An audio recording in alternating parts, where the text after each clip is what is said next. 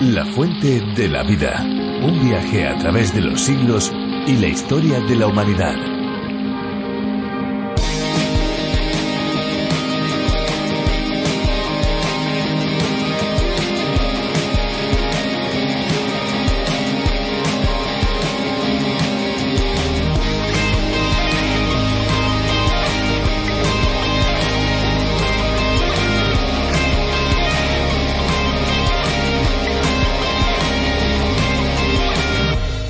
¿Sabían que el agua abandona el estómago de una persona a los cinco minutos de haber sido ingerida? ¿Y sabían que un barril de cerveza necesita 5.680 litros de agua para ser producido y que un refresco de cola 9 para producir un litro? Asombroso, ¿verdad? Sin duda muchas son las curiosidades que nos ofrece el agua y que probablemente no conozcamos. Hola amigos, bienvenidos a La Fuente de la Vida, un programa en el que recorremos todos los libros de la Biblia, descubriendo capítulo a capítulo las verdades que Dios ha dado a conocer. Soy Esperanza Suárez y aquí a mi lado Fernando Díaz. Así es, Esperanza, un saludo a todos los que nos escuchan y que se unen a este recorrido, a este viaje fascinante por el libro de los libros. Aquí estaremos con cada uno de ustedes presentando este tiempo de curiosidades, música y principalmente de aprendizaje de la palabra de Dios, de la Biblia. Efectivamente, y lo vamos a hacer de la mano de Virgilio Bagnoni, teólogo y profesor de la Biblia. Con él y también con Benjamín Martín nos acercaremos a la Biblia de una manera profunda. A partir de un espacio radiofónico cuyo nombre original es A través de la Biblia del teólogo John Vernon Magui más de 80 países aprenden del libro de los libros mediante este viaje a través de la Biblia. Y uno de esos países es España, país al que se ha traducido, adaptado la serie de más de 1.300 estudios, reflexiones a través de la labor de Virgilio Bagnoni. En esta versión ya contamos con cientos de miles de escuchas cada mes. Efectivamente, podemos hablar de millones de descargas. ¿Cuántas personas? Qué bueno saber que tantas personas acompañan el programa. Eh, para aquellos que quieren saber más pueden visitar nuestra web lafuentedelavida.com. También pueden obtener los bosquejos de los libros de la Biblia. Están en la página oficial de A través de la Biblia, pero ustedes pueden pedírnoslos a través de nuestro WhatsApp el 601-203-265 o también info arroba Estamos realmente impacientes por empezar este estudio de la serie, pero eso sí, antes vamos a escuchar una canción. Estamos seguros que les gustará.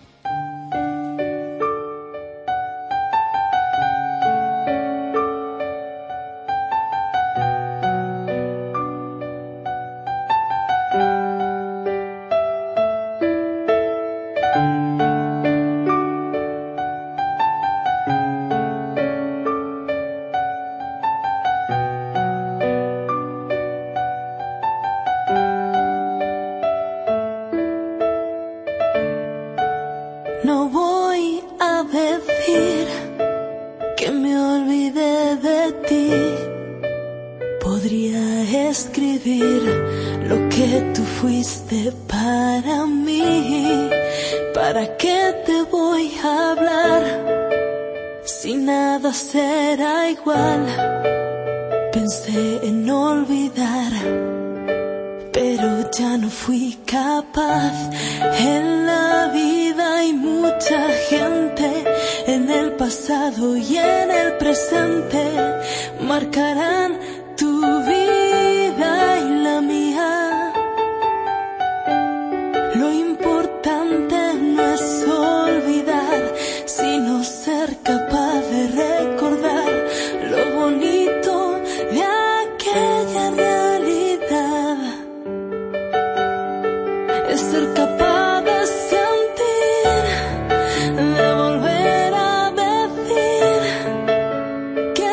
你说。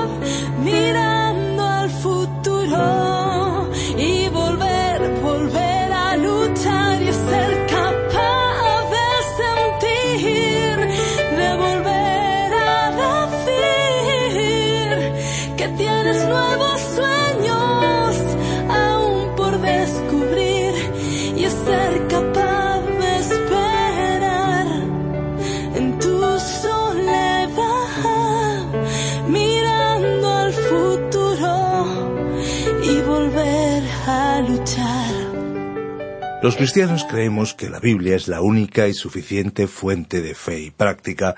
Consideramos que se trata de una colección de libros escritos por autores inspirados por Dios. De esta manera, no hablamos de cualquier tipo de documentos, sino de la misma revelación de Dios. Esto tiene una gran implicación, ya que no se trata tampoco de material en el que uno pueda encontrar errores o contradicciones. La palabra de Dios es verdadera, es correcta y además coherente. En su variado contenido encontramos una misma línea que une desde el primer libro hasta el último. Ahora, esto es algo que usted debe de descubrir por sí mismo. Hoy seguimos en la introducción de uno de los documentos que la integran, el libro de Amós, un libro sumamente interesante en el Antiguo Testamento. Le recordamos nuestra web principal www.lafuentedelavida.com y nuestra aplicación, una aplicación multilingüe a través de la Biblia o la Fuente de la Vida. Búsquelo a través de esos títulos y encontrará esta aplicación para descubrir nuestro programa. También pueden escucharnos en la aplicación RTM 360. Ya estamos listos para escuchar, una vez más, a Virgilio Bagnoni. La fuente de la vida. Estimado oyente, continuamos avanzando hoy por el libro de Amós que comenzamos en nuestro programa anterior, en el cual tuvimos nuestra introducción a este libro. Hoy también comenzaremos con el capítulo 1, versículos 1 al 3. Estuvimos comentando que el ministerio profético de Amós tuvo lugar durante los reinados de Jeroboam II, rey de Israel, y Ucías, rey de Judá. Fue contemporáneo de Jonás y de Oseas, que fueron profetas en el reino del norte o de Israel, y con Isaías y Miqueas, que fueron profetas en el reino del sur o de Judá. Dijimos que podíamos considerarlo un hombre que llegó a la ciudad procedente de un lugar muy alejado. Procedía de Tecoa, que estaba situado en una cadena de colinas desde la cual podía contemplarse un terrible desierto que continuaba hasta las orillas del Mar Muerto. Así que nació en Judá, en el reino del sur, aunque fue un profeta ante el reino del norte. Su mensaje fue pronunciado en Betel, en la capilla del rey. Inteligente y sutilmente, el sacerdote Amasías preparó un golpe maestro. Se dirigió a Jeroboam II y envenenó su mente contra el profeta Amos. Y él consiguió que el rey lo apoyara porque creía que la Iglesia y el Estado, es decir, la religión y la política, debían ayudarse mutuamente. Esto fue lo que sucedió. Leamos el capítulo siete de este libro, versículos diez y once, que dicen Entonces el sacerdote Amasías de Betel envió a decir a Jeroboam, rey de Israel, Amós se ha levantado contra ti en medio de la casa de Israel. La tierra no puede sufrir todas sus palabras, porque así ha dicho Amós, Jeroboam morirá a espada e Israel será llevado de su tierra en cautiverio. Estimado oyente, ¿fue esto lo que había dicho Amós? No, él no había dicho tal cosa. Sus verdaderas palabras expresaron que Dios había dicho, como leemos en el versículo nueve, Me levantaré con espada sobre la casa de Jeroboam. Si usted sigue el registro histórico, encontrará que la declaración de Amós fue cierta. Fue una desgracia que el rey Jeroboam no hubiera creído a Amós, porque más tarde su nieto fue muerto a espada, terminando con su línea de descendencia real. Fue cierto que Amós había dicho algo sobre la espada y sobre Jeroboam, pero el profeta no había dicho que Jeroboam personalmente moriría por herida de espada. El sacerdote Amasías era un político eclesiástico que estaba tergiversando la verdad, y esa es la peor clase de mentira y Amasías, con un sarcasmo hiriente, intentando ridiculizarle y con una actitud condescendiente, le dijo a Amos, Vidente, vete. Es decir, que él le estaba llamando a Amos pastor, se estaba burlando de él. Y lo que le dijo lo podemos ver aquí en el versículo doce de este capítulo siete donde leemos. Y Amasías dijo a Amos, Vidente, vete, huye a tierra de Judá, come allá tu pan y profetiza allá. En realidad le estaba diciendo, ¿quién te dijo que eras un predicador? ¿Dónde está tu título? ¿A qué escuela fuiste? ¿Quién te ordenó para el ministerio? ¿Dónde predicabas antes de venir aquí? Vete de aquí, vidente. Y así le dijo, con otras palabras, que se perdiera de vista. Y después Amasías añadió, come allá tu pan. Aquí estaba insinuando Amos que el profeta lo hacía simplemente por dinero y que no le quería ver más por allí. Y después leemos el versículo trece para escuchar el máximo insulto de todos. Pero no profetices más en Betel, porque es santuario del rey y capital del reino. Esta fue la culminación de la insolencia y de la arrogancia de Amasías. Él usó entonces una sátira que fue no solo mordaz, sino también perniciosa. Fue como si le hubiera dicho, Has hablado en el santuario principal del reino, en la capilla del rey, en el santuario del rey y el rey está insatisfecho contigo. Tu mensaje lo inquieta. En realidad hay mucha gente a quien no le gustas. No utilizas un método muy diplomático. No elogias ni halagas a la gente. No tratas con condescendencia a los ricos y poderosos. No eres respetuoso del orden establecido. Estimado oyente, queremos que usted escuche la respuesta que este gran profeta de Dios presentó este hombre que predicó la justicia de Dios y el juicio de Dios. Hubo quienes lo consideraron como un profeta ardiente como el fuego, pero observemos qué gentil y cortés realmente fue. Leamos entonces en este capítulo siete de esta profecía y concretamente los versículos catorce y quince que dicen Entonces respondió Amos y dijo a Amasías No soy profeta ni hijo de profeta, sino que soy boyero y recojo higos silvestres. Y el Señor me llamó de detrás del ganado y me dijo, Ve y profetiza a mi pueblo Israel. Y después Amós continuó con su mensaje, en el cual tuvo palabras muy severas que decirle a aquel hombre llamado Amasías. Ahora nos preguntamos, ¿suena la respuesta de Amós como la de un fanático? Sinceramente tenemos una crítica que hacerle al profeta, y es que consideramos que fue demasiado ingenuo. Su respuesta fue sencilla, sin malicia. Podríamos decir que respondió con candidez. Allá en el desierto de Tecoa sabía cómo debía comportarse. Podía evitar los peligros de aquel desierto que estaba lleno de bestias salvajes, pero en la jungla de asfalto se encontraba indefenso y perdido. Y por cierto, digamos que en algunos aspectos el mundo en que vivimos se parece a una verdadera jungla, una jungla de asfalto. Figurativamente hablando, Oigamos o no los rugidos de un león, siempre puede aparecer alguien dispuesto a destrozar, a destruir. Alguien de quien, por prudencia, uno debería permanecer lo más alejado posible o tratar con sumo cuidado. Y hablando también figurativamente, a veces le parece a uno oír el silbido de una serpiente cuando vemos que alguien tiene una lengua venenosa, El apóstol Santiago en su carta, en el capítulo 3, versículo 8, habló de aquellos que tienen veneno oculto tras sus labios, en una lengua llena de veneno mortal. Algunas críticas pueden causar efectos e incluso daños irreversibles, más peligrosos que la mordedura de una serpiente física. Efectos que a veces pueden neutralizarse con antibióticos si se tratan a tiempo. Pero el profeta Amós en aquel momento de nuestro relato fue muy ingenuo en su reacción ante Amasías y sus insolentes e hirientes palabras, y reconoció que él no era un predicador, y que no era profeta ni hijo de profeta pero también reconoció que Dios lo había llamado.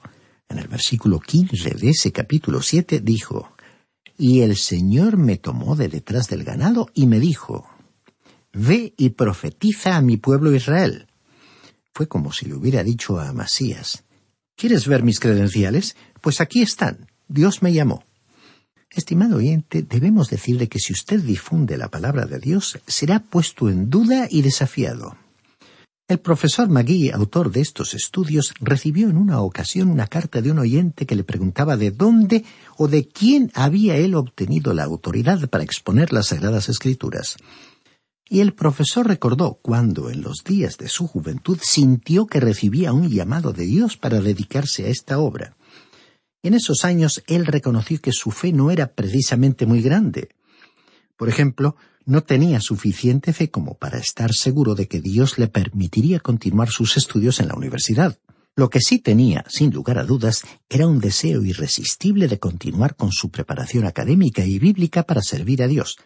Después, al pasar los años, su fe fue creciendo y llegó el momento en que no tuvo ninguna duda de que había sido llamado por Dios y que de ese llamado divino provenía su autoridad para servirle enseñando y proclamando su palabra.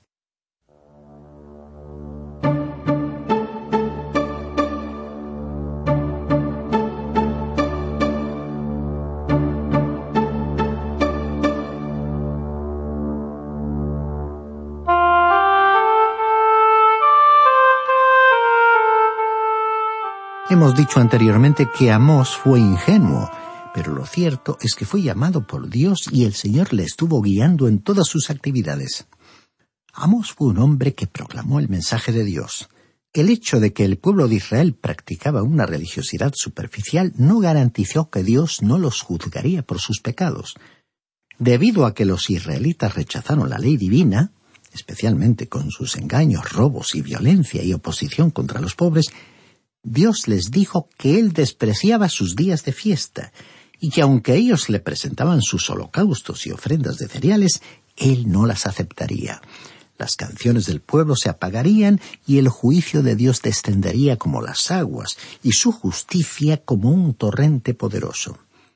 Aquellos fueron días de una paz falsa, en el norte se encontraba Asiria colgando sobre sus cabezas como una espada de Damocles, lista para caer sobre ellos de un momento a otro.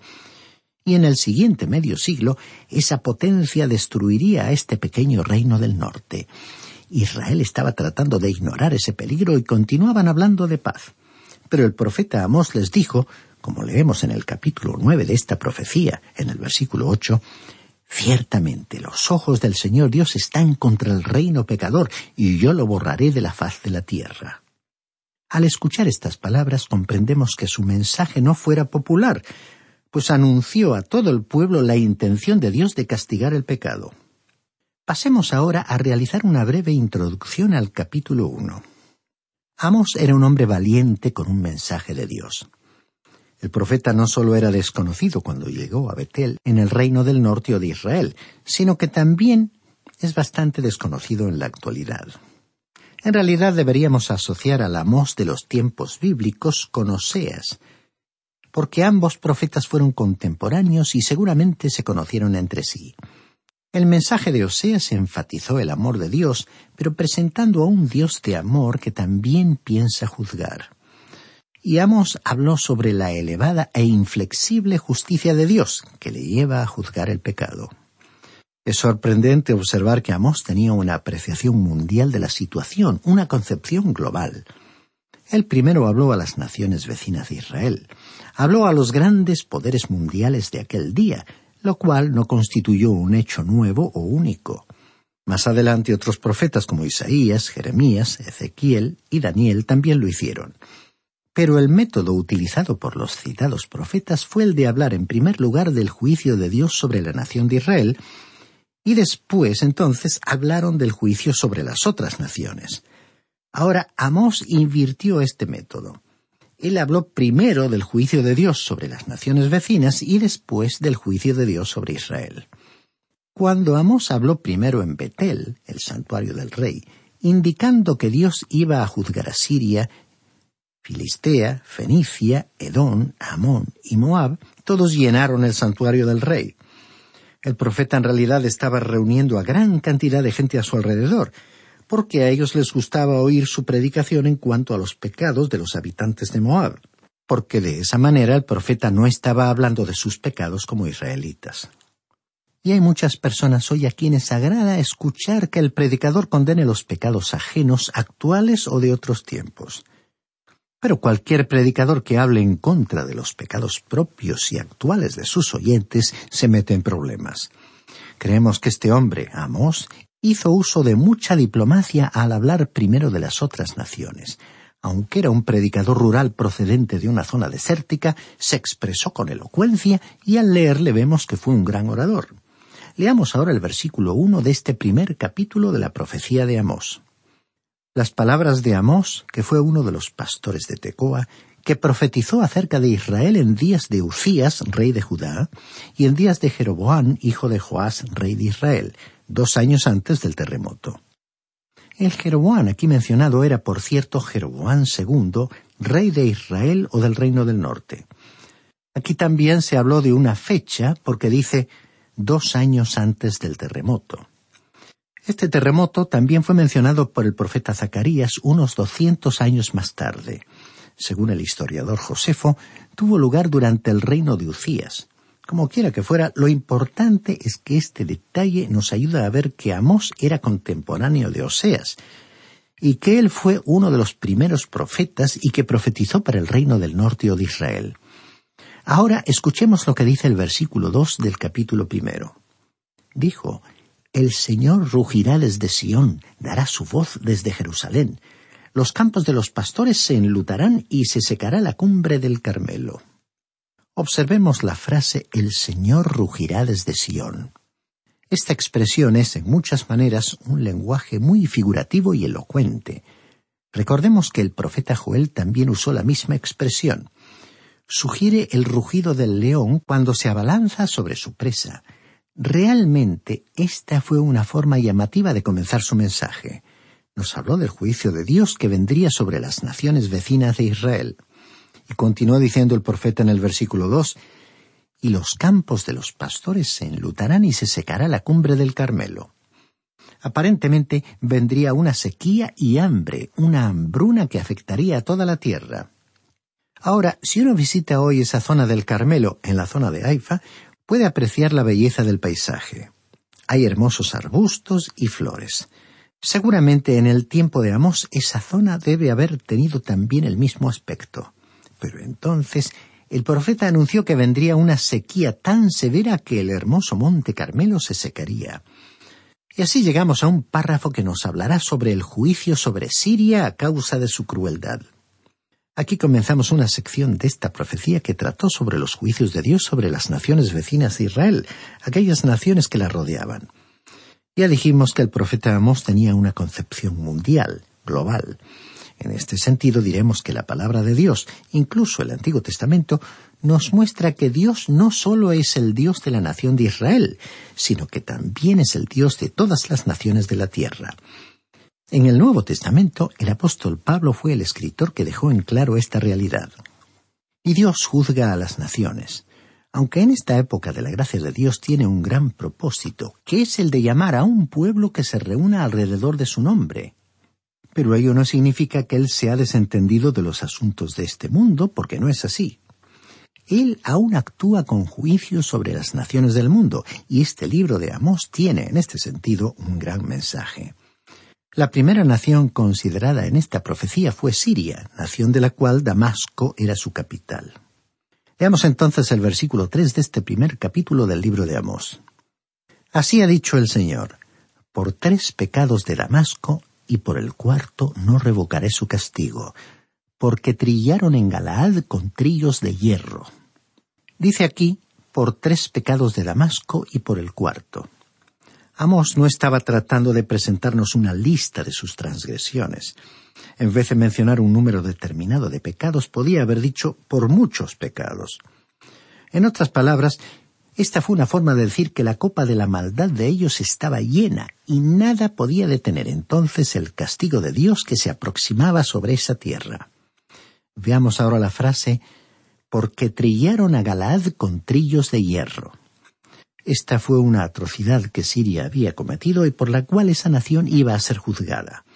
Estos instrumentos para trillar eran agudos y se usaban para quebrantar la mies tendida en la era y separar el grano de la paja. Se creyó que con tales instrumentos ellos desgarraron los cuerpos de los habitantes de Galaad. En el segundo libro de los Reyes, capítulo diez, versículos treinta y dos y treinta y tres, leemos En aquellos días comenzó el Señor a cercenar el territorio de Israel. Azael los derrotó en todas las fronteras, desde el oriente del Jordán por toda la tierra de Galaad, de Gad, de Rubén y de Manasés, desde Aroer, que está junto al arroyo Arnón, hasta Galaad y Basán. Así que, según este relato de los libros históricos de la Biblia, Siria descendió primero para atacar a estas tribus y en realidad las destruyó. Ahora, ¿qué quiso decir Amós con Galaad? Galaad estaba situada en la orilla occidental del río Jordán, era la tierra que se extendía hasta el mar de Galilea y en la cual las tribus de Rubén, Gad y la media tribu de Manasés permanecieron cuando ocuparon el lado equivocado del Jordán. Siria estaba situada justamente al norte y descendió contra ellos. Incluso en nuestra época persiste la tensión entre Siria e Israel a causa de las alturas del Golán, que corresponden a la antigua tierra de Galaad. En aquellos tiempos, aquella nación del norte se acercó para atacar a los israelitas y los destruyó literalmente de la forma que hemos descrito. En este pasaje el profeta dijo que Dios iba a juzgarlos por su crueldad y brutalidad. Estimado oyente, por hoy tenemos que dar por finalizado nuestro estudio. Le invitamos, pues, a continuar acompañándonos en nuestro viaje por esta profecía de Amós y le sugerimos que lea el capítulo 1 de esta profecía para que pueda estar más preparado para asimilar el estudio que continuaremos en nuestro próximo encuentro. Qué bueno es descubrir juntos el mensaje de la Biblia cuyas enseñanzas son realmente refrescantes para el alma y para la vida de una manera totalmente integral. Por supuesto. Y como nos acercamos ya al final del programa, queremos recordar que estos estudios, estas reflexiones de la Fuente de la Vida, también están disponibles en lafuentedelavida.com. Así es, allí encontrarán los podcasts del programa y también pueden acceder a los bosquejos y las notas de cada programa. Pueden solicitarlos, recuerden, a nuestro número, el 601-203-265, y siempre lo pueden hacer a través del WhatsApp con un mensaje de texto o mensaje de voz. Y antes de marcharnos, es bueno que sepan, es importante que se pueden bajar al teléfono móvil o a otro dispositivo electrónico la aplicación de la Fuente de la Vida, que también está disponible con el nombre de A través de la Biblia. Es una aplicación multilingüe donde podrán encontrar la versión que estamos transmitiendo. Y como no, nos toca recordarles una vez más nuestras vías de comunicación, ya que la radio es un medio fugaz. Nuestros números son el 91 422 0524 y también 601 203 265, que ya les recordaba ambos con el prefijo más 34 si nos están contactando desde fuera de España. También pueden escribirnos al apartado de correos 24081, código postal 28080 de Madrid. Y si lo prefieren, pueden también hacerlo por medio del correo electrónico info arroba radioencuentro.net. Esta es una producción de Radio Encuentro, Radio Cadena de Vida. Somos Radio Transmundial en España. Ahora nos toca agradecer su complicidad, esperanza, tantos oyentes y tantos amigos que hacen posible que la fuente de la vida llegue a más eh, personas. Toca decirles gracias y decir algo más. Pues sí, lo que toca decirles es que hay una fuente de agua viva que nunca se agota. Beba de ella. Este ha sido un programa de Radio Transmundial producido por Radio Encuentro, Radio Cadena de Vida.